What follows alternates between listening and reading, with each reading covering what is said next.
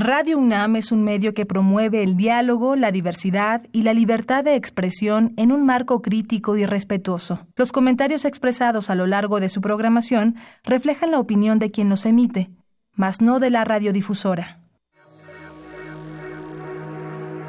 Radio UNAM y la Facultad de Ingeniería presentan Ingeniería en Marcha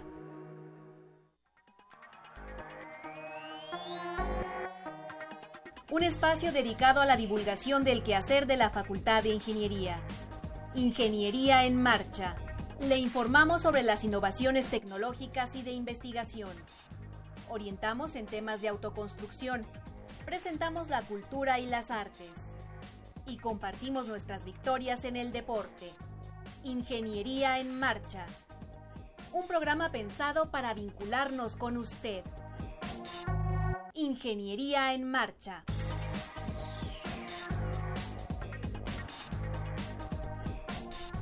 Amigos, muy buenas tardes. Con el gusto de siempre les saludamos en este martes 22 de agosto de 2017. Yo soy Ernesto Mendoza. Gracias por sintonizarnos. Con el gusto de siempre saludo a Alejandra Torres. Alejandra, ¿cómo te va? Muy bien, ingeniero. Muy buenas tardes. Quiero comentarles que en el la cabina telefónica está Paul Álvarez, él es del Departamento de Ingeniería Sanitaria y Ambiental. Pueden marcarnos al 5536 8989. También visitar nuestra página web en marcha.unam mx Y por supuesto también Sandra Corona en las redes sociales, que también ya está activísima aquí en cabina. Pues el día de hoy tenemos un programa muy interesante, van a estar con nosotros dos maestros en ingeniería hablando de robótica, estaremos también hablando de la misión esta de, de a Marte, de reparación de grietas en muros, algo que de repente se presenta porque hay algún asentamiento, algún vecino que construyó al lado o hasta por un sismo. Y finalmente, eh, el maestro Oscar Herrera, un viejo conocido de nosotros, estará hablándonos del programa, creo que es ya el último, el programa de Gabla de la Orquesta de Sinfónica de Minería. Así es que no se mueva y acompáñenos.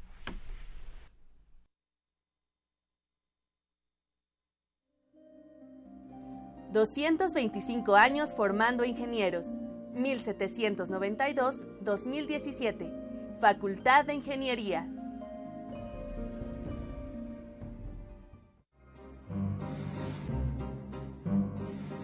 Para conocer las novedades editoriales que se publican en nuestro país, no te puedes perder la Feria de los Libros. Escúchalo todos los lunes a las 14 horas por el 860 de AM.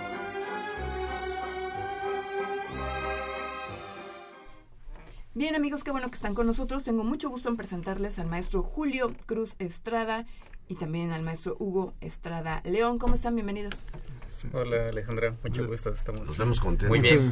Me imagino, pues a todo dar, porque les fue muy bien en Japón, ¿no es cierto, Julio? Este sí, nos fue muy bien. Este obtuvimos un cuarto lugar y un reconocimiento de eh, este bueno el robot tuvo un reconocimiento de este eh, lenguaje natural, entendimiento del lenguaje natural, el reconocimiento de voz. ¿Qué fueron a hacer a Japón? Eh, bueno, este, nuestro robot es un robot de servicio que, eh, bueno, tiene como objetivos hacer funciones que un humano haría en un hogar, tal vez en un hospital o en una escuela.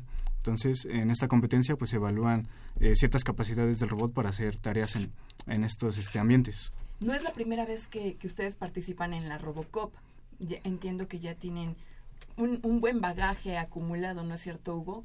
Eh, sí, nuestro equipo que es el Pumas de la universidad, por supuesto, ya lleva varios años compitiendo. En, mi caso y en el caso del compañero Julio, es el segundo año consecutivo que nosotros vamos. La vez pasada fuimos a Alemania y en esta ocasión fuimos a Japón. Entonces fue un concurso de, robótica. Sí, es un concurso de robótica con, en el cual nos enfrentamos a pues, las potencias mundiales que son los europeos, los japoneses y los chinos, por supuesto. Sí. ¿Cómo le fue a Justina? Es el nombre que tiene eh, este robot de servicio. ¿Cómo le fue? Obtuvo el cuarto lugar en la categoría at home. Sí, así es. Bueno, eh, podemos mencionar que pues durante gran parte de la competencia eh, pues nos fue muy bien, ¿no? Estuvimos en tercer lugar en, hasta terminar la primera etapa, porque se divide en varias etapas, que son conocidas como primer stage, segundo stage y la final. Entonces, al finalizar el primer stage, nosotros pues íbamos en tercer lugar. Sí, ya empezar el segundo stage eh, se nos complica un poco porque las pruebas ya son este eh, más complicadas, el robot tiene que interactuar más como si fuera una persona.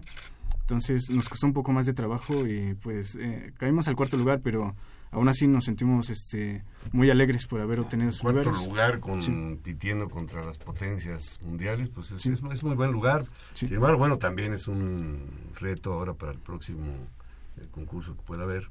¿Qué, es lo que le faltó a Justina? ¿Qué sabe hacer Justina el día de hoy? Mm, sabe hacer muchas cosas. Bueno, nada más digamos algunas, ¿no? Eh, es at home, o sea, imagínense, Alejandra, para Yo quiero una Justina en mi casa. Sí, todo el mundo quiere una Justina en su casa. pues, Justina, pues, tiene varias capacidades, entre las cuales, y por la que fue premiada, es reconocer comandos de voz, entonces, pues le puedes pedir, no sé, que vaya a la cocina por tu bebida favorita y tu ah, botana favorita. Eso suena interesante. Entonces, Justina tiene la capacidad de entender qué es lo que le pediste, identificar en qué lugar están y entonces ella puede Pero ella prepara la botana, por ejemplo, o ya está la botana ahí, la toma y la lleva. Eh, por el momento todavía no la puede preparar. la lleva, es uno de los objetivos, sí, que haga... que, le digas, este, oye, ¿qué, te gustaría de Que haga de comer, ¿no? De claro, que la botana, que haga de comer. Sí, de hecho se le puede pedir que sirva este cereal en un tazón y que le ponga leche y ya te lo lleve. Eh, nosotros todavía no logramos este, esas este, habilidades. esas habilidades con Justina, pero es uno de nuestros objetivos. Pero sí lleva el tazón y lleva todo a la mesa. Sí. Y está viendo la televisión. Sí, sí, así es. Oye, Julio, pero además reconoce quién le está dando la orden, quién le está pidiendo que haga tal cosa, ¿no es cierto? Eh, sí, bueno, mi compañero Hugo sabe más sobre el tema. Él es el que ha trabajado más. ¿Les a ver, Hugo, cuéntanos, ¿cómo es eso? Eh, sí, eh, reconoce hasta ahora más que nada la fuente de sonido, no como tal la, el tono de voz, sino la, de dónde proviene la fuente de sonido. Entonces, si una persona está a la izquierda y otra a la derecha, Justina sabe identificar si fue la persona de la izquierda o de la derecha la que le dio la orden. ¿Le, hablan en español a Justina? Eh, puede entender español o inglés. Sí. Normalmente está en inglés por, porque es una competencia internacional, entonces se utiliza el idioma inglés. Y por esto les dieron un reconocimiento especial. La Robocop les dio el eh, galardón al mejor sistema de reconocimiento de voz y comprensión del lenguaje natural. Hugo, ¿qué se siente? Pues la verdad, cada que iban dando los premios, porque dieron varios, yo sentía que todos se los llevaba Justina, porque la verdad, Justina sí hizo varias, muchas más cosas. Por ejemplo, había otro premio que era el de manipulación, y Justina fue de los robots que mejor manipuló objetos en, en la competencia, pero pues para nuestra desgracia no fue así. Ya salió una foto, ¿no, Ale, de Justina en la Gaceta? En la Gaceta y en todos, en todos lados se ha hecho famosa Justina. ¿La han modificado algo en el aspecto físico a Justina o sigue igual que cuando nació? No, sí, ha tenido muchísimas, muchísimas este, modificaciones. este, Por ejemplo, antes no contaba con una base unidireccional, que quiere decir que se puede hacer desplazamientos laterales, en diagonal, hacia enfrente y hacia atrás. En un principio no la tenía. Hoy en día sí ya se mueve mejor. Sí, ya no Pero físicamente le han cambiado algo, le han mm, puesto. Sí, hemos, este, le hemos puesto un torso para que pueda este, aumentar su estatura o disminuirla y pueda alcanzar objetos en estantes muy elevados o también este, eh, partes muy bajas en una mesa, ¿no? que esté un poco eh, más abajo. Eh, para eso sirve el torso para alcanzar esos objetos. También se le ha modificado la careta, que es con la que pues uno interactúa con ella, ¿no? Entonces, digamos que en eso tratamos de mejorarla un poco más para que sea pues más accesible poder platicar con ella, ¿no? Que, que dé gusto poder hablar con ella. Sí, queremos más atractiva. Amigable.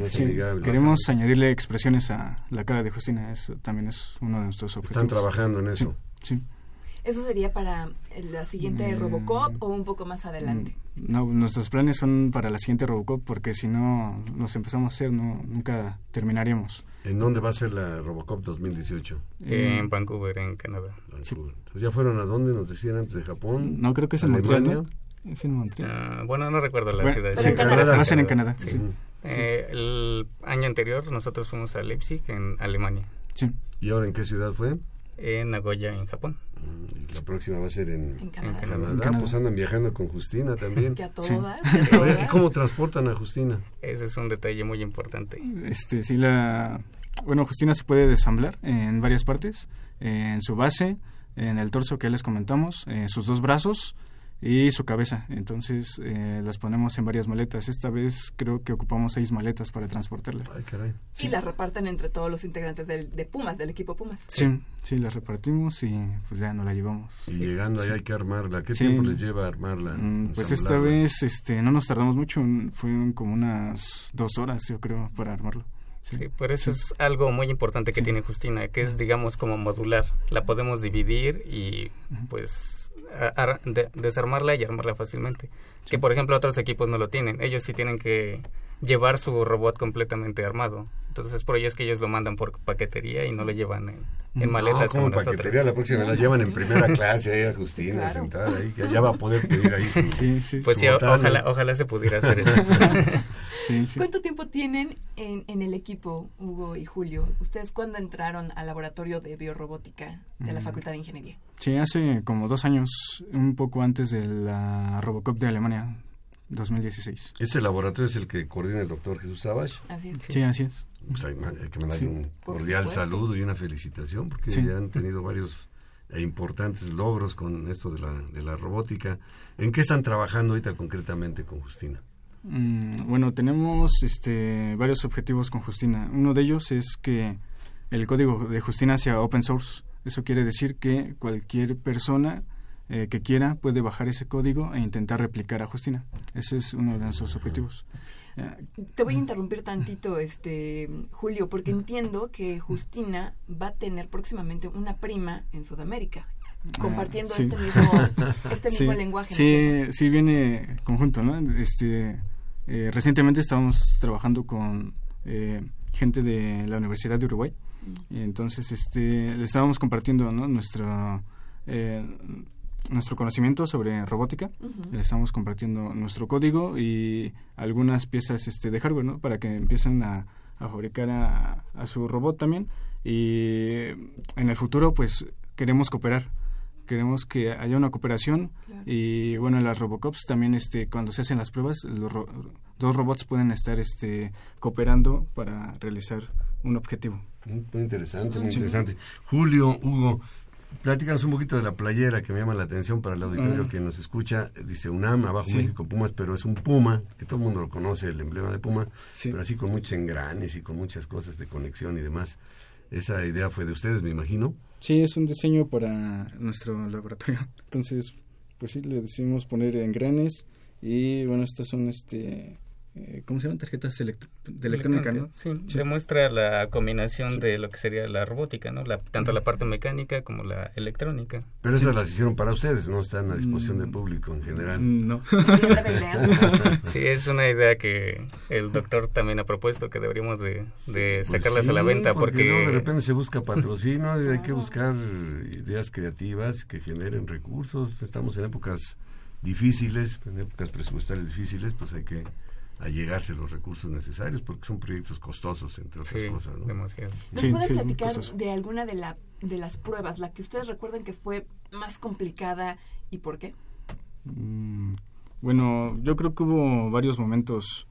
Mm, eh, por ejemplo en el primer stage pues nos fue muy bien con Justina eh, cuando reconocía eh, a quién le hablaba por la espalda o a quién le hablaba por los lados eh, Justina estaba volteando muy bien y eso nos dio mucha alegría, ¿no? Era nuestra primera prueba y nos dio mucha confianza ya para las siguientes. Eh, ¿Qué más hubo? Ah, bueno, también este, se me queda en la prueba del GPSR, eh, que es cuando se le dan comandos de voz a Justina para que haga diferentes tareas. a Justina se le pidió ir por una cebolla a un estante. Entonces Justina llegó al estante, identificó que había una cebolla ahí en el estante y empezó, su torso empezó a subir, a subir y a subir. Y yo, cuando, bueno, es que yo estaba allá adentro, yo cuando lo vi dije, no, Justina no va a dejar de subir. Y ya sí, sentíamos que nunca iba a dejar de subir y que se le iba a salir el torso. Sí, creció mucho. Y entonces, como en las pruebas también hay público, estaba ahí mucho público japonés este ahí grabando y pues todos estaban impresionados de cómo Justina se elevaba y empezaba a tomar la la este la, cebolla. Y sí, fue, no sé, fue y mucha alegría. Hubo un momento en el de que por un instante se le atoró su manipulador con el instante, con el estante, perdón, y pensábamos que no iba a tomar la, la cebolla, pero por fortuna sí alcanzó a tomarla. Sí, bueno, sí, entonces ahí Justina se llevó una gran ovación por todo el público, porque pues era de los pocos robots que, que, realmente estaba ejecutando los, los, ¿Quién se llevó el primer lugar en esta ocasión? Eh, fue de la Universidad de Koblenz, eh, el equipo Homer de Alemania. De Alemania. Sí, el segundo lugar fue eh, un equipo holandés, que es el Tech United, y el tercer lugar eh, el equipo de Toby, que también es alemán. Todos los locales no se llevaron los primeros mm, lugares, porque bueno, se tiene la idea que los japoneses son buenísimos para la robótica, ¿no? Sí, sí. Esta vez, esta vez lo superamos. Igual superamos a los chinos. Trayéndose muy buen lugar y, y, además pues con muy buenas perspectivas para el año que entra. Oigan, algo que es importante es decir que Justina es un robot autónomo. ¿Qué quiere decir eso, Julio? Ah, bueno, que pues Justina, este, eh, según cómo esté programada, pues va a trabajar por sí misma. Eso significa que eh, nosotros no la podemos manipular para que haga ciertas cosas, ¿no? Sino ella ya eh, tiene un conocimiento ensamblado y ella va a actuar eh, acorde a ese conocimiento que tiene. Es por eso que tú decías, el torso seguía subiendo y seguía subiendo. Ella decidió hacerlo. Sí, ella decidió hacerlo. Qué tremendo, ¿no? Está tremendo. Tienen por ahí también en sus redes sociales una foto con un personaje, con Steve Bosniak, si mal no recuerdo. Ah, eh, sí. Platíquenos esa anécdota. Pues estábamos viendo nosotros las pruebas y de repente nos dijeron, ah, está Steve eh, Bosniak. Y yo así de, ah, ¿en serio? Y yo dije, pues va a dar algo, alguna plática, ¿no? O algo así. Y de repente dice, no, pues que quiere que tomarse una foto con Justina, ¿no? Entonces, en, realmente no sé cómo llegó él ahí con nosotros al equipo, porque nosotros estábamos viendo las pruebas, pero de repente así fue como algo muy inesperado, ¿no? De que estuviera ahí Bosniak y de que quisiera tomarse una foto con Justina. Y se tomó la foto. ¿Y ustedes qué sintieron? Pues no sé, fue un gran impacto al verlo y pues ver que realmente es una persona muy sencilla, ¿no? estuvo platicando un ratito con nosotros y pues sí, nos regaló una tarjetita ahí con sus datos y todo para ponerse en contacto con él. Sí. Pues Qué maravilla. hay que mantener ese contacto porque va, a ser, va a ser importante, va a ser interesante. ¿Qué tantos jóvenes están involucrados en estos proyectos de, robótica? Mm, bueno, nuestro equipo somos 13. 13 eh, conforman el equipo Pumas, se llama. 13 y el doctor Savage. Y somos de diferentes carreras. Somos de eh, mecatrónica, eh, electrónica y computación. ¿Y se han producido trabajos académicos, tesis, tesinas? Sí, de hecho, también uno de los propósitos de Justina es ese que es un medio para que nosotros como alumnos, estudiantes, eh, podamos probar nuestros temas de tesis y, em, no sé, probar nuestro nuevo conocimiento sobre Justina. Sí. Muy bien. Bueno, hay una llamada del público de la colonia del Valle, la señora Lourdes Muñoz, les pregunta que ustedes en cuánto tiempo estiman que un robot puede ser eh, semiagricultor y llevarlo a territorio semidesértico. Mm, pues no estaría muy seguro de decirlo, pero bueno, ya existen robots que podrían hacer este esas labores, ¿no? Nada más que lo que nosotros estamos intentando hacer es hacer un robot más humano, ¿no? No, no tanto un robot que, que ensamble cosas, que que no sé, que haga cosas como ya muy específicas, ¿no? Este, porque ya existen, ¿no? Ya existen robots en la industria que arman automóviles. automotriz, en la medicina también. y, pues son robots así enormes o, eh, no sé, que no se ven humanos, ¿no? Claro. Si ustedes en, en, el aspecto humano, o sea, que, que, el robot tenga el aspecto humano, pero también que tome decisiones, como están diciendo, autónomo, que tenga autonomía. Y eso, bueno, hay películas donde ha resultado medio peligroso, inclusive porque salen de control los robots. Entonces, imagínate que tienes un robot at home y de repente se vuelve así como loco, pues va a destruir la casa o alguna cosa de ese tipo, ¿no? Entonces, sería tremendo. Yo pienso que hay muchos controles que tienen sobre el, sobre el robot, ¿no? Mm, sí, pues todavía no se llega tanto de que el robot nos pueda hacer daño, ¿no? Bueno, este... Aunque quién sabe, porque Justina de repente te atropella. No, además Justina, a veces cuando lo llevamos a entrevistas, si hay algunas mujeres, no da, me consta, no ha querido dar entrevistas. Es muy celosita. Eso es tremendo, entonces. Muy bien, pues muchas gracias. Les agradecemos muchísimo que hayan venido con nosotros este logro. Eh, un logro muy importante, el cuarto lugar en la Robocop 2017 y el galardón al mejor sistema de reconocimiento de voz y comprensión del lenguaje natural al equipo Pumas de la UNAM. Felicidades. Muchas gracias. Julio Cruz Estrada y Hugo Estrada León. Felicidades a todo el equipo y al doctor Sabas. Muchas gracias. Muchas gracias. Para conocer las novedades editoriales que se publican en nuestro país, no te puedes perder la Feria de los Libros. Escúchalo todos los lunes a las 14 horas por el 860 de AM.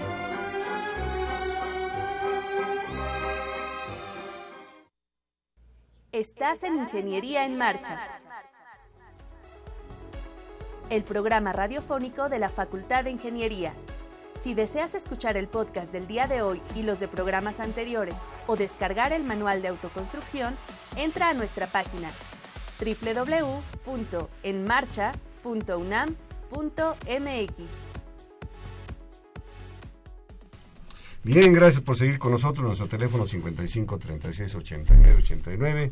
Ahí está Paul Álvarez, como ya mencionó Alejandra al principio del programa, atendiéndole.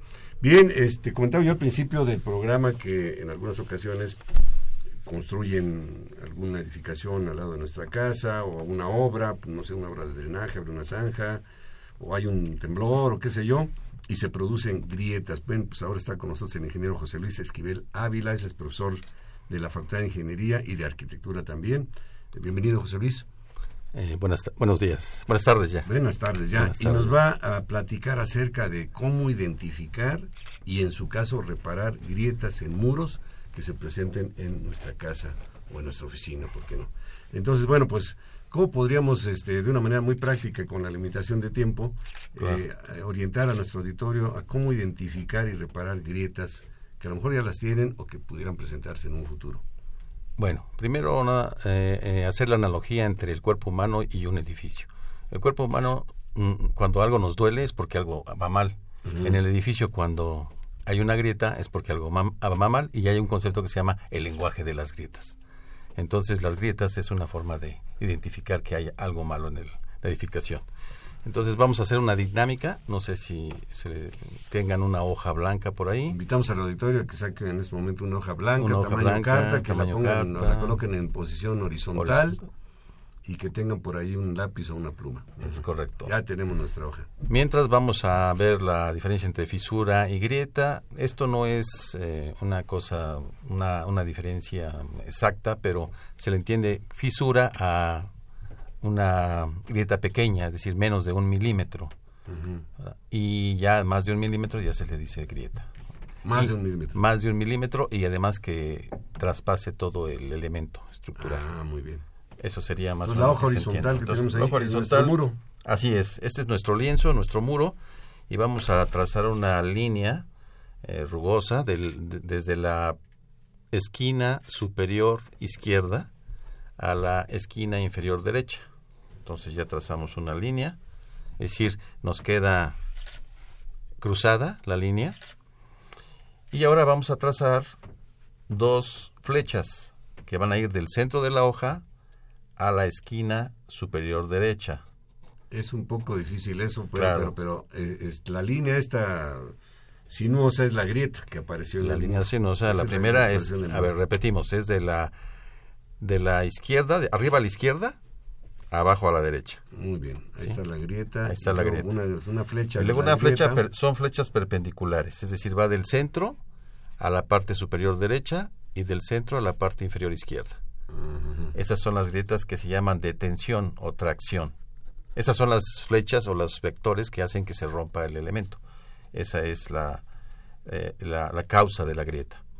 Si ahora esa flecha la descomponemos en dos, es decir, trazamos una flecha horizontal arriba, pegada a la parte superior de la hoja, y una vertical que vaya de abajo hacia arriba. Y hacemos lo mismo en la parte inferior. Vamos a encontrar cuatro flechas. Eh, la vertical del lado derecho va hacia arriba. Es un poco complicado esto, pero no tenemos un, un video para estar este, viendo estas cosas, pero la que nos dice qué está pasando es la flecha que va de, medio de la hoja hacia abajo. A ver, yo, yo, veo algo difícil de poder transmitir esta, esta idea. Claro. Pero, eh, ¿qué ocasionó esa grieta? Bueno, esta, esta grieta fue ocasionada por un hundimiento. De hecho, precisamente esa flecha que va hacia abajo, esa nos dice que hay un hundimiento. la casa misma, por su propio peso, hay un hundimiento. Se dio el terreno, se hundió, se hundió la casa. Se hundió o se construyó una estructura, un edificio junto y entonces hace que el, que el muro pues tenga un, o la, edificación tenga un asentamiento y que el muro se agriete. ¿sí? Estas grietas son inclinadas, van de esquina a esquina. Podemos tener otro tipo de grietas, grietas que vayan. Si me permites, antes de que, claro. esta grieta, número uno, qué tan peligrosa es y cómo se podría reparar, o cuál, qué es lo que se recomienda para repararse. Sí. Eh, bueno, esta grieta, eh, todas las grietas son tienen que repararse. Eh, lo que hay que hacer es como lo que hacen las señoras, vamos a coser la grieta. Es decir, cuando se rompe un pantalón, una tela, ¿qué hacen las señoras? Pues hacen un surcido. Entonces imagínense que hacen un surcido en la grieta y esa sería la manera más fácil de repararla. Pero a veces es difícil por la inclinación, la forma, etcétera. Entonces podemos ponerle un castillo en medio. En medio, con un castillo, cosemos la grieta. Aquí ponemos un, ponemos un castillo exactamente a la mitad del muro amarrándonos de la parte superior, de la parte inferior y ya tenemos la, la grieta cosida. Es casi seguro que ese muro tenga en los extremos ya sus castillos. Claro, debería estar confinado y si no lo está, pues hay que tratar de confinarlo para que no se siga agrietando. Y la recomendación sería construir un castillo intermedio. Esa sería una o dos si es muy grande el muro. Otra forma de repararlo es poniéndole una malla, una malla electrosoldada imagínense una cuadrícula de acero. De acero y se colocan con clavos hacia el muro. Se, le, se, se, fija esa malla con clavos hacia el muro y luego se pone un, un mortero, o sea, un repellado, vamos a decirlo así, un acabado, y eso va a hacer que le dé, restaure la resistencia y la rigidez del muro. Pues es muy bueno ahora ya yo ya me quedó un poquito más más claro. más claro. En donde tenemos la grieta que va de la parte superior del muro a la parte inferior contraria pues hay que meter uno o dos castillos intermedios. Así es. Ese sería el primer tipo de grietas digamos el tipo A vamos a llamar los de hundimientos que son muy frecuentes. Y es producido por un hundimiento. Es producido por un hundimiento. Ahora si observamos grietas también que van de esquina a esquina del muro pero en forma de cruz, pero más pequeñas, esas son debidas a sismo, es decir, a movimientos que van de izquierda a derecha y derecha a izquierda de la losa. Eso hace que el muro tenga un agrietamiento en las dos direcciones. Ah, no forzosamente porque haya el sismo se va a agrietar. Puede ser no, porque claro hay una deficiencia en la construcción. Sí, por supuesto. Y entonces ya se produce la grieta. Se forma una cruz, dos grietas. Se forman dos, una cruz, pero más pequeña. Y ahí cómo se también la solución prácticamente es universal para las dos, este, para todo el tipo de grietas. Claro, la de la malla electrosoldada es un poquito más cara. Y más laboriosa también. Más laboriosa. La malla con Así es. Como dices. Pero está recomendada, hay este eh, referencias en las cuales se puede uno apoyar para ver este tipo de arreglos. En la Sociedad Mexicana de Ingeniería Estructural hay artículos. Yo creo que deberíamos hacer estos dibujitos así como con flechitas, que es lo que estabas diciendo, y luego subirlos a la página de Ingeniería no? Marcha, ayudaría mucho a nuestro público seguramente. Porque sí, normalmente se produce una grieta y pues uno dice, oye, algo está pasando aquí, llamas rápidamente un... El lenguaje de las grietas. Exactamente. ¿Qué más podemos decir de las... Tenemos otra grieta que es muy frecuente, que es la grieta eh, vertical. La grieta vertical que se presenta en los muros puede ser debida a que eh, parte de una salida de conexión eléctrica o alguna instalación y entonces que ahí va el conduit. Nos espantamos, pero es que por ahí va el conduit y solamente acusa acusa la dirección del conduit. ¿Y ahí qué, qué habría que hacer? Bueno, pues ahí, ahí no es tan grave. La, resanarla. Resanarla prácticamente. Que se ve siempre ahí el parchecito, ¿no? Claro que sí. Tenemos la grieta horizontal y generalmente eh, a veces eh, eh, lo más frecuente es que aparezca en la parte superior Esta grieta horizontal es por el choque de las losas. A veces las losas no están al mismo nivel de las dos casas. Entonces, una, la casa del vecino. La casa del vecino tiene la losa o más alta o más baja que nuestra losa. Entonces, a la hora de que hay un movimiento sísmico y se golpean estas losas, pues aparece una grieta, ya sea en nuestro muro o en el muro del vecino. No se deja la separación adecuada sísmica y entonces vienen estos problemas. También la forma de repararla pues es similar con malla o cosiendo esta grieta. Cuando dices cosiendo es poner la malla que ya habías dicho, la malla soldada o unas grapas a todo lo largo de la, de la grieta y luego ponerle su, su mortero. Correcto. Ingeniero, ¿quién es la persona adecuada para poder hacer ese cosido o, colocar la, malla? ¿Cualquiera lo puede hacer o hay que acudir a, un ingeniero civil? Eh, no, yo recomiendo siempre que vaya un técnico especializado a revisar el tipo de grieta, porque a veces este, uno la puede menospreciar y la tapa, la resana y lo que hace es encubrir realmente el problema. Entonces después aparece peor, ¿no? Entonces necesitamos un técnico especializado para que la vaya a ver, nos recomiende y entonces ya nos diga qué tipo de arreglo se puede hacer. De acuerdo. Tenemos otra grieta, rápidamente, si tenemos algo de tiempo. El lenguaje de las grietas le llamó el ingeniero, pues muy interesante. Ya tenemos la diagonal, la que va en una cruz, también en diagonal, pero en ambos sentidos. Luego la grieta horizontal y la grieta, primero fue la vertical y luego la horizontal. Vamos con la quinta. Tenemos también la grieta horizontal, pero de grieta. a la mitad del muro. Nos aparece una grieta horizontal a la mitad del muro. Bueno, esta es muy fácil de saber qué está pasando. Si ahora tomamos la hoja y la ponemos vertical, es decir, la paramos encima de la mesa que estamos usando de, apoyo y la tratamos de aplastar la hoja, vemos que se pandea, es decir, se le sale una pancita de un lado. Bueno, de donde le sale la pancita, ahí es donde se agrieta el material. Y entonces ahí aparece la grieta. ¿Eso qué lo ocasionó? Eso lo ocasionó una sobrecarga en el muro o sea, un exceso de carga en el Por ejemplo, que tenía la casa una sola planta. Así es. hacer un cuartito allá arriba, lo construimos y aparece la grieta en el muro de la planta baja, una grieta horizontal a la mitad del muro. Así es. Ahí cómo lo resolvemos. Este sí necesitamos reforzar el muro. Aquí necesitamos darle capacidad de resistente. Más que coser la grieta, aquí no solamente es coser la grieta, sino ponerle algunos elementos de refuerzo, como sean unos castillos extras. A todo el muro. Pues sí. Bueno, dos castillos más o alguna cosa que cargue, que, ayude a cargar la construcción que se hizo ahí arriba. Es correcto. Y bueno, y, las famosas grietas que salen en los en las ventanas. Eso es muy frecuente, sí. Exactamente, en las ventanas o en las puertas, que le llamamos los bigotes de gato. Estas, ¿verdad? De las este, esquinas, de las del, esquinas, del vano, del claro de la ventana o de la puerta, salen grietas. Salen grietas. Radiales. Estas se deben a que no se reforzó adecuadamente el, hueco. Entonces hay que, hay que reforzar el hueco para que no aparezcan estas grietas. Por ejemplo, arriba ponerle un cerramiento. Este, un cerramiento lateral, abajo, sí. Y eh, el, el, chiste de toda la, la grieta es de que aparecen fuerzas perpendiculares a la grieta y esto hace que falle frágilmente el material. Estamos hablando de muros de mampostería. Los muros de mampostería son muy frágiles, es decir, es un material frágil no quiere decir débil, sino quiere decir que se rompe sin deformarse, sin deformarse aparentemente. Que una gran mayoría de muros pues no se hacen con tabique.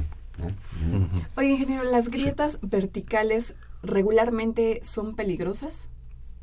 Bueno, las que las que ya hablábamos de la grieta vertical que sigue la instalación, no. Pero sí hay unas grietas verticales que esas se pueden ver en, a todo lo largo de un muro de, colindancia, por ejemplo, en una casa. Y vamos a ver eh, grietas en las esquinas un poquito inclinadas.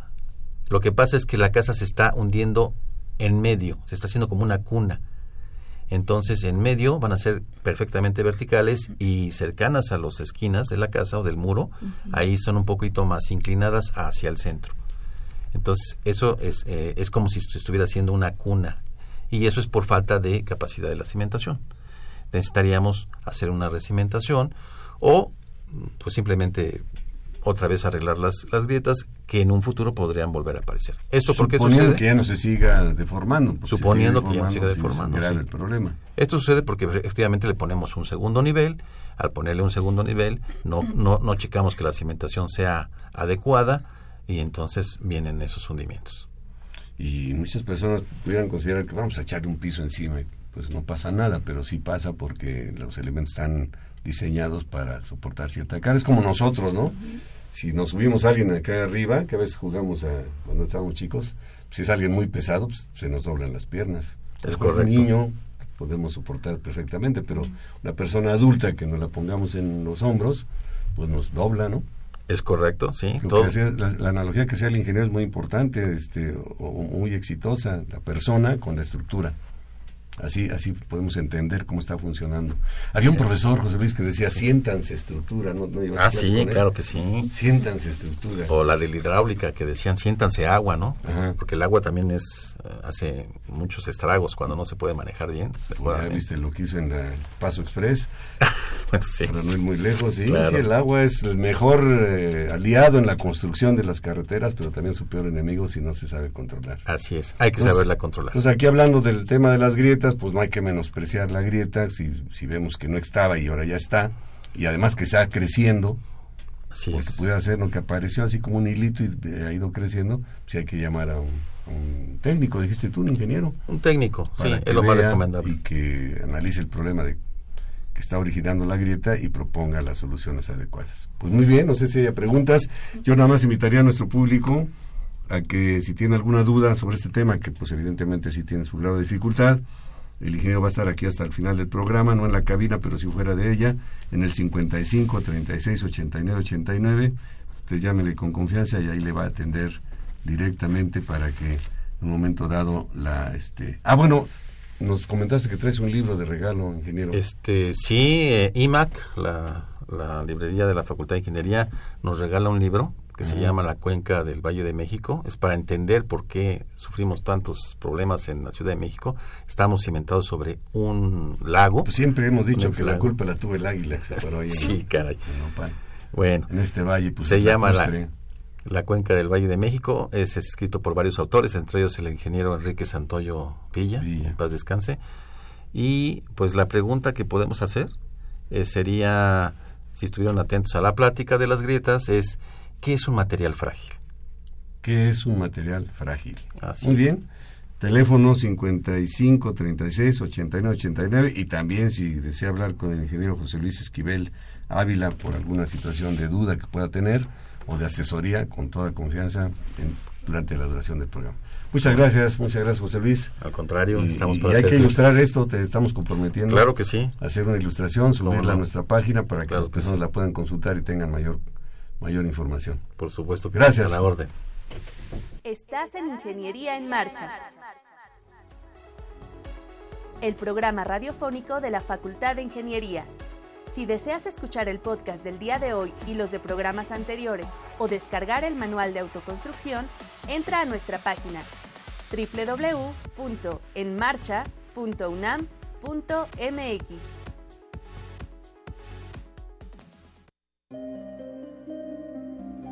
...225 años formando ingenieros... ...1792-2017... ...Facultad de Ingeniería... La participación Ya estamos de regreso, qué bueno que están con nosotros. Esto es Ingeniería en Marcha y está en la cabina con nosotros Danton Basaldúa. Él es integrante de la delegación mexicana que participó en la Poland Mars Analog Simula- Simulation 2017. Danton, ¿cómo te va? Bienvenido. Muchas gracias, Ale. Eh, Todo muy bien. Gracias por la invitación.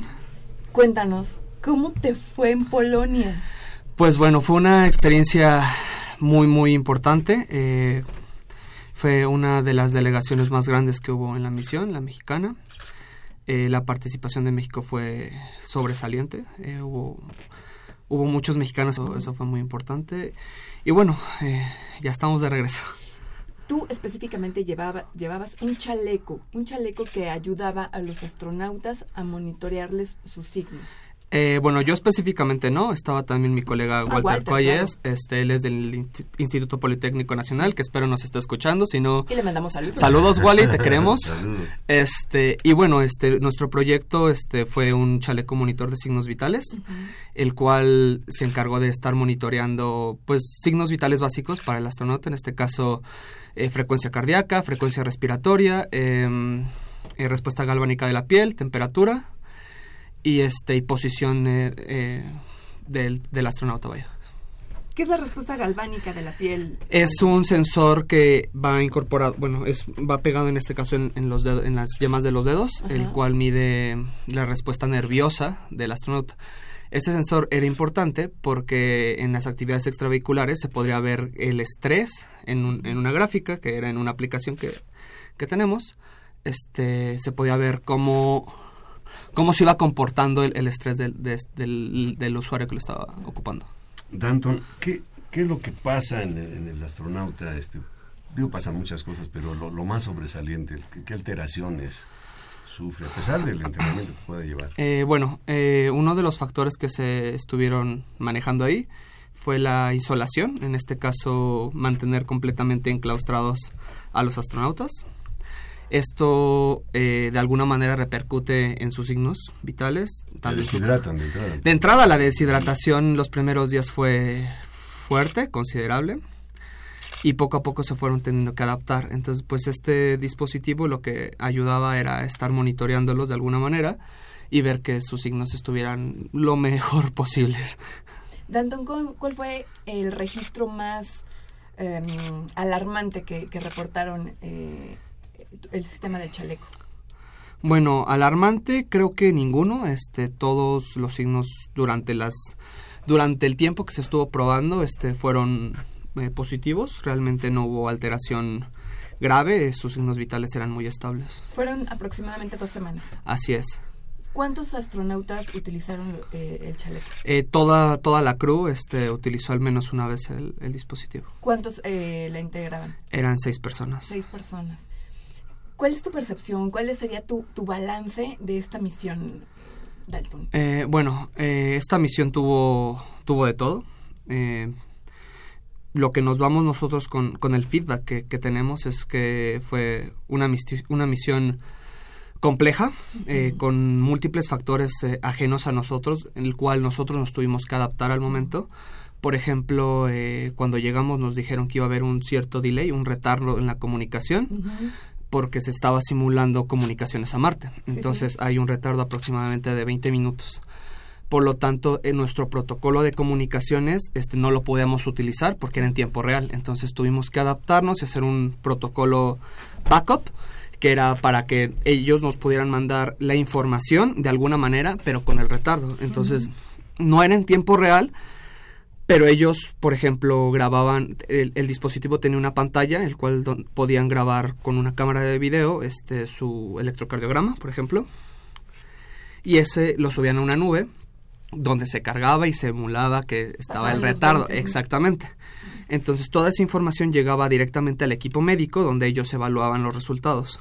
Asimismo, con los otros sensores, ellos le tomaban una captura con su dispositivo móvil y toda esa información se llevaba al equipo médico y se hacía un expediente. ¿Qué tiempo duró la, la simulación? Eh, ¿Dos semanas? Dos Este, semanas. Sí, sí, sí. Eh, la primera fase se dividió en la fase lunar, que era estando en la luna. Eh, fueron alrededor de tres días, por lo tanto ahí el retardo era mínimo, o sea, no se tomaba porque la luna es relativamente cercana. Sin embargo, cuando se pasó al protocolo de Marte, eh, bueno, se, se tuvo que considerar ya el delay. Claro. Oye, Anton, cuando estaban en el protocolo de Marte, ¿ustedes físicamente también estaban cercanos a donde estaban los astronautas? ¿Cómo, es eso? Eh, no, estábamos a 150 kilómetros de distancia. Eh, lo que eso lo volvió interesante porque era el, el protocolo para comunicarse con el astronauta era eh, nosotros como, como los encargados del, del proyecto Sí. teníamos que hablar con la gente que era el Capcom, que era el centro de control, y tendríamos que explicarle a los de Capcom ¿Qué decirle, ¿Qué decirle a los astronautas? Ese el, nosotros no podíamos interactuar de ninguna manera con los astronautas, entonces era nosotros Capcom, Capcom astronautas y viceversa. Y de regreso lo mismo. Así es, entonces eso también a veces complicaba las cosas porque eh, a veces Capcom no entendía bien eh, los, las instrucciones o no sabía explicárselas de alguna manera a los astronautas y viceversa, ellos tampoco interpretaban la respuesta de los astronautas. el teléfono sí, exactamente, pero realmente eso es una misión real, eso es lo que pasa en una misión real. En una misión real nadie puede tener contacto con los astronautas más que Capcom, entonces todo es respecto a ellos. Un enlace. Así es, ellos son los intermediarios de la información, entonces por ello hay que ser muy claros con ellos para que ellos puedan entender y además enviar el mensaje. ¿Y con ellos, con este enlace, el tiempo era real o ahí también se No, no, no, no. Nosotros estábamos en Mission Control, entonces teníamos a Capcom a, dos hileras de, de, nosotros, entonces personalmente Iban. íbamos y le decíamos, o también teníamos nosotros una, una propia aplicación donde Capcom nos mandaba lo que necesitaba o las preguntas que le hacían y nosotros se las contestábamos. A veces era mejor hablar directamente. Sí, claro. A ver, algo que no me queda claro, fue la delegación mexicana, pero había delegaciones de otros países. Eh, bueno, había representantes de todos los países, bueno, de algunos países, no de todos, pero este eh, como tal nosotros éramos la, pero todos estaban este, interactuando simultáneamente. Sí claro sí sí realmente la, la convivencia intercultural fue fue muy grata este tuvimos la oportunidad de, de, interactuar con toda, con todas las personas que habían el equipo como de Ponce era entonces. Era yo creo que Mission Control era alrededor de 25 a 30 personas. Que es lo que se tiene en una misión así es exactamente este, eh, algo que a mí me intriga es, he visto algunas películas. ¿Qué tanta realidad tienen esas películas? De gente que hay uno que se quedó en Marte. bueno, depende qué película sea. hasta maíz y no sé qué. Esas. Eh, yo sé que son todavía en estos instantes, pues un poquito de, de, ciencia ficción, quizá están en esa, en esa categoría. Mm, ya no del todo. eh, digo, mucho de lo que pasó ahorita, en algún momento seguro pasó en una misión real. Eh, eso de que todavía que lleguemos a Marte todavía eso no pasa, esperemos suceda pronto.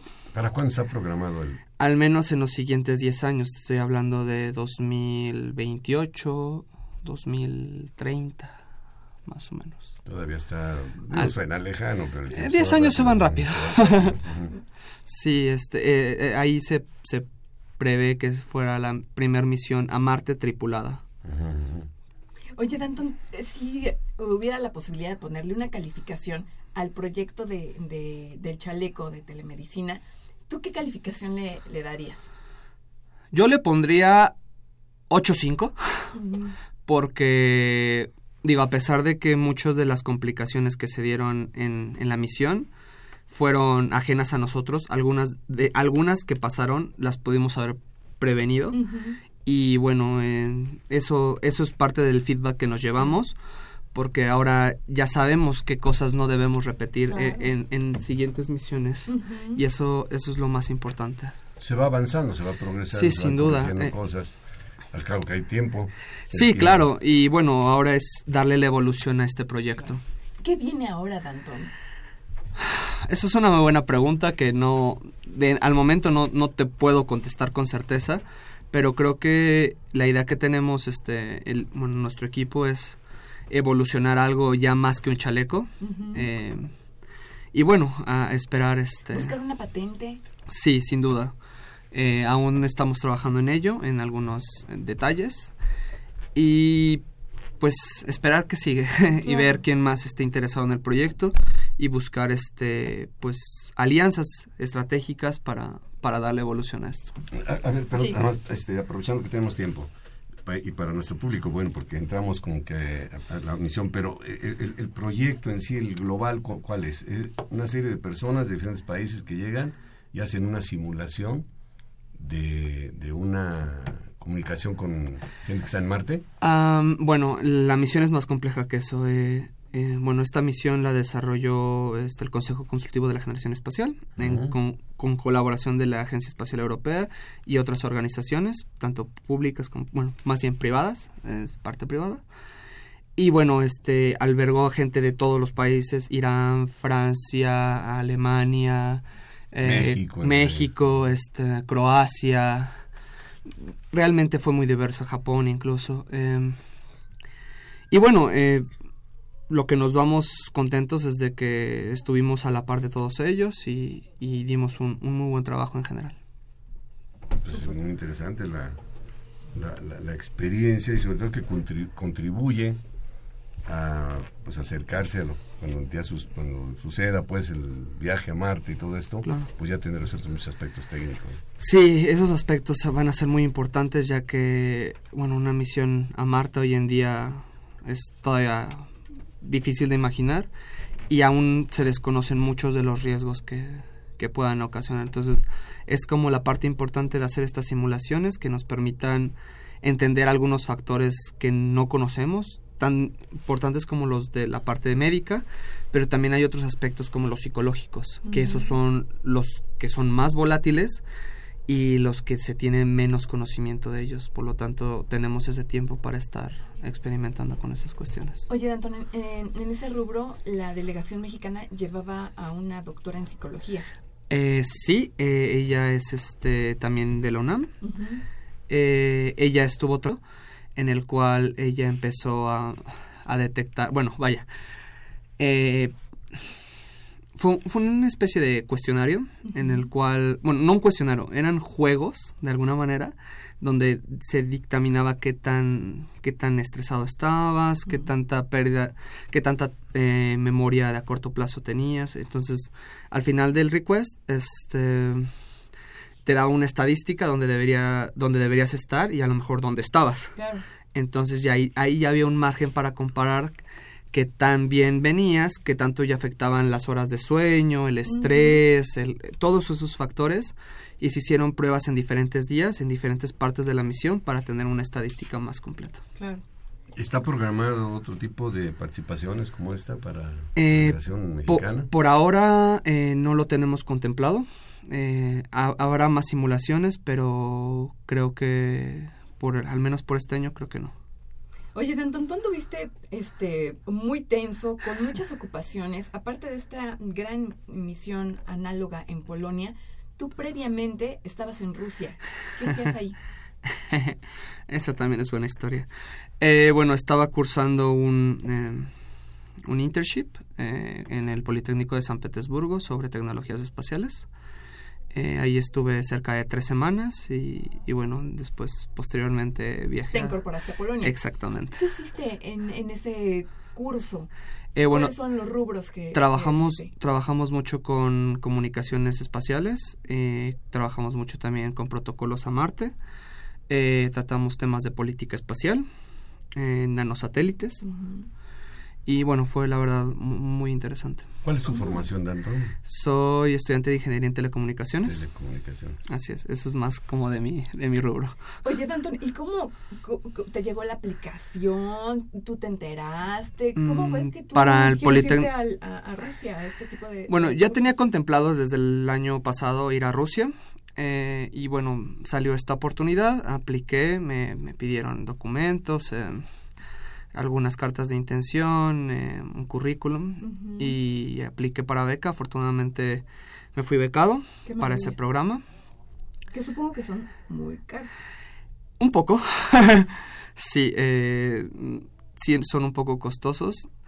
Pero bueno, afortunadamente se cubrió. Se cubrir. Así es. ¿Y, ¿Y, con qué sabor de boca te quedas de, de, de, esa experiencia en Rusia? Fue muy grata, la verdad, desde que trabajar con gente rusa es, es muy interesante, su formación es muy interesante. Eh, lo particular fue que encontré también mucha gente de, de, Oriente, específicamente China, y también fue interesante trabajar con ellos. Este, y bueno, quitarnos algunos tabús que traíamos. Pues trabajar con personas de todas las culturas. y pues además en esa ciudad tan bonita, ¿no? San Petersburgo. Oye, Danton, ¿y eras el único latinoamericano? Eh, no, eh, de hecho había alrededor de ocho latinoamericanos había otro compañero mexicano eh, del norte del país. Él estaba incorporado a otro programa, pero específicamente en el de tecnologías espaciales era, de hecho, el único, el único latino y me atrevería a decir que el único de América. Entonces, sí, fue interesante. Muy bien.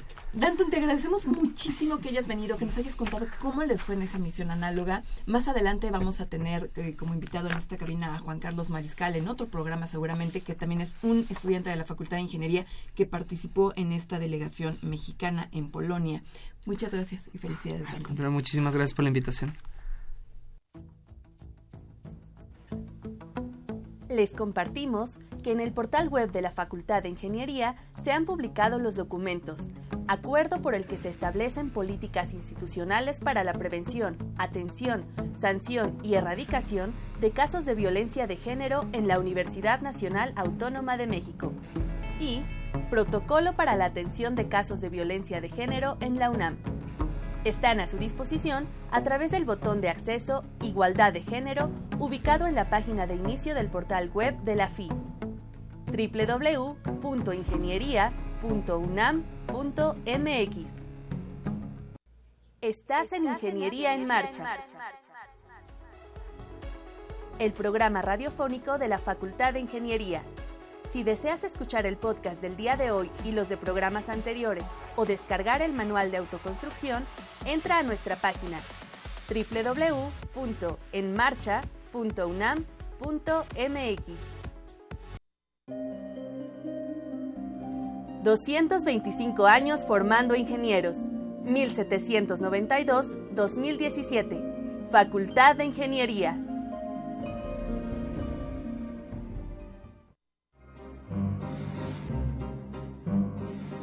Para conocer las novedades editoriales que se publican en nuestro país, no te puedes perder la Feria de los Libros. Escúchalo todos los lunes a las 14 horas por el 860 de AM.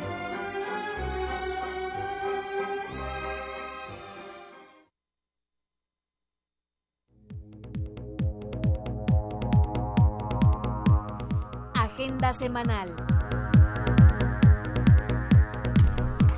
Creadores Universitarios es un programa cultural dedicado a la innovación y conocimiento en la UNAM.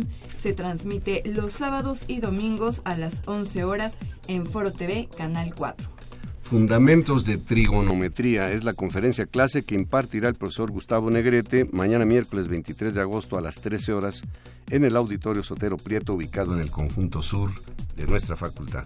Los invitamos a los festejos conmemorativos que se estarán realizando por 25 aniversario de la División de Ingeniería Eléctrica, donde habrá conferencias, exposiciones, concursos y talleres. Para más información pueden consultar la página www.fi-medio.b.unam.mx.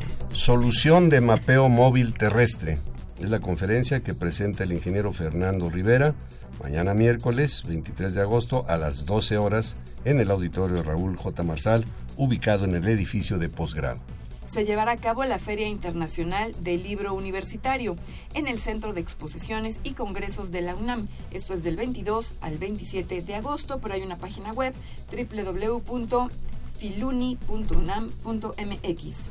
Y le invitamos a que visite la exposición en el cabús de las vías de la Facultad de Ingeniería, Historia del Ferrocarril en México, así como un conjunto de charlas que se están dando en una carpa que se montó a un lado del cabús, ya emblemático, en la Facultad de Ingeniería. Esto estará hasta el próximo viernes de esta semana.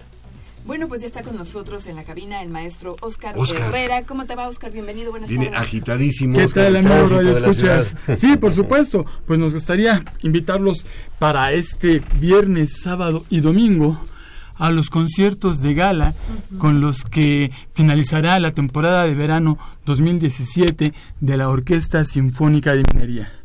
Tendremos una obra que se interpreta muy pocas veces en los conciertos, me refiero al oratorio titulado La Pasión según San Juan de Johann Sebastian Bach.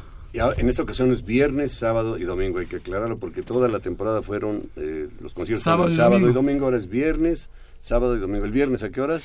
El viernes 25 de agosto a las 8 de la noche. Sábado, 26 de agosto a las 8 y domingo 27. Ojo, amigos Radio Escuchas, por única vez el concierto de este domingo 27 será a las 6 de la tarde por aquello del maratón de la Ciudad de México, que se bloquean las calles, etcétera, etcétera, etcétera. Oye, Oscar, La Pasión según San Juan, ¿por qué dices que es una obra que casi no se interpreta? ¿Por qué? Bueno, les comento que Johann Sebastian Bach escribió cuatro pasiones. Es decir, recordarán amigos Radio Escuchas eh, hace algunos años la película de Mel Gibson que hablaba de la pasión de Cristo. En la iglesia se acostumbra a representar esto en Semana Santa. Bach escribió cuatro pasiones según los cuatro evangelios, Mateo, Juan, Lucas y Marcos. De la pasión según San Marcos, eh, la partitura está perdida había una copia del libreto y trágicamente se perdió en la Segunda Guerra Mundial cuando fue bombardeada la ciudad de Dresden. De la Pasión según San Lucas se han hecho algunas reconstrucciones, pero es una obra apócrifa. Hay fuentes que señalan que no es de Bach o que Bach tomó música de otros compositores para integrarla. Las únicas dos pasiones que son auténticas de Bach son la Pasión según San Mateo y la Pasión según San Juan. La obra de la Pasión según San Mateo se interpreta con mucha frecuencia en todo el mundo, pero esta Pasión según San Juan eh, raras veces se interpreta. ¿Es por el grado de dificultad, por, por alguna razón técnica o simplemente por eh, alguna otra? Digamos que esta obra es eh, un poquito más cruda. La Pasión según San Mateo es muy reflexiva, es muy poética. La Pasión según San Juan es una obra más cruda, más directa y se interpreta con una votación más pequeña. Para esta ocasión, en el concierto tendremos una orquesta mucho más pequeña, que es lo que se acostumbraba en la época barroca.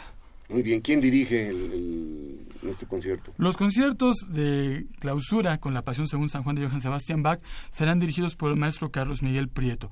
Tendremos una constelación de cantantes, eh, muchos de ellos son eh, verdaderas autoridades en su ramo. Incluso quiero hacerles el comercial de que estaremos haciendo masterclass de parte de la Sinfónica de Minería y la Facultad de Música de la UNAM con esos intérpretes que vienen. Esas masterclass se van a desarrollar a partir de hoy en la Facultad de Música. Tendremos al maestro Frank Kelly, tenor, al maestro Kevin Diz, barítono, al maestro Richard Seller, bajo barítono, al maestro Rubén Valenzuela, que es clavecinista, y a la maestra Shirley Hon, interpretando eh, estas clases acerca de eh, el bajo continuo, la interpretación de la viola da gamba, los recitativos en la época barroca.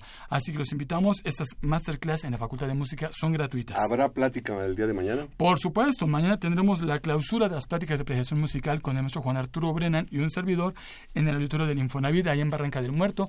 Son gratuitas a las 7 de la noche. Muy bien, pues los esperamos, los esperamos en el concierto viernes, sábado y domingo. Ya lo dijo el maestro Oscar Herrera. Oscar, muchísimas gracias.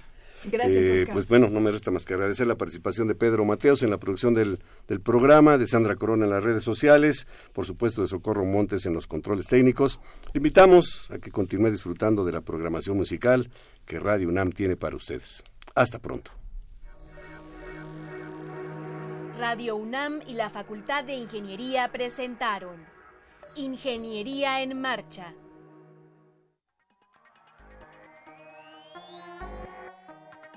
Un espacio dedicado a la divulgación del quehacer de la Facultad de Ingeniería. Ingeniería en Marcha. Le informamos sobre las innovaciones tecnológicas y de investigación. Orientamos en temas de autoconstrucción. Presentamos la cultura y las artes. Y compartimos nuestras victorias en el deporte. Ingeniería en Marcha. Un programa pensado para vincularnos con usted. Ingeniería en Marcha.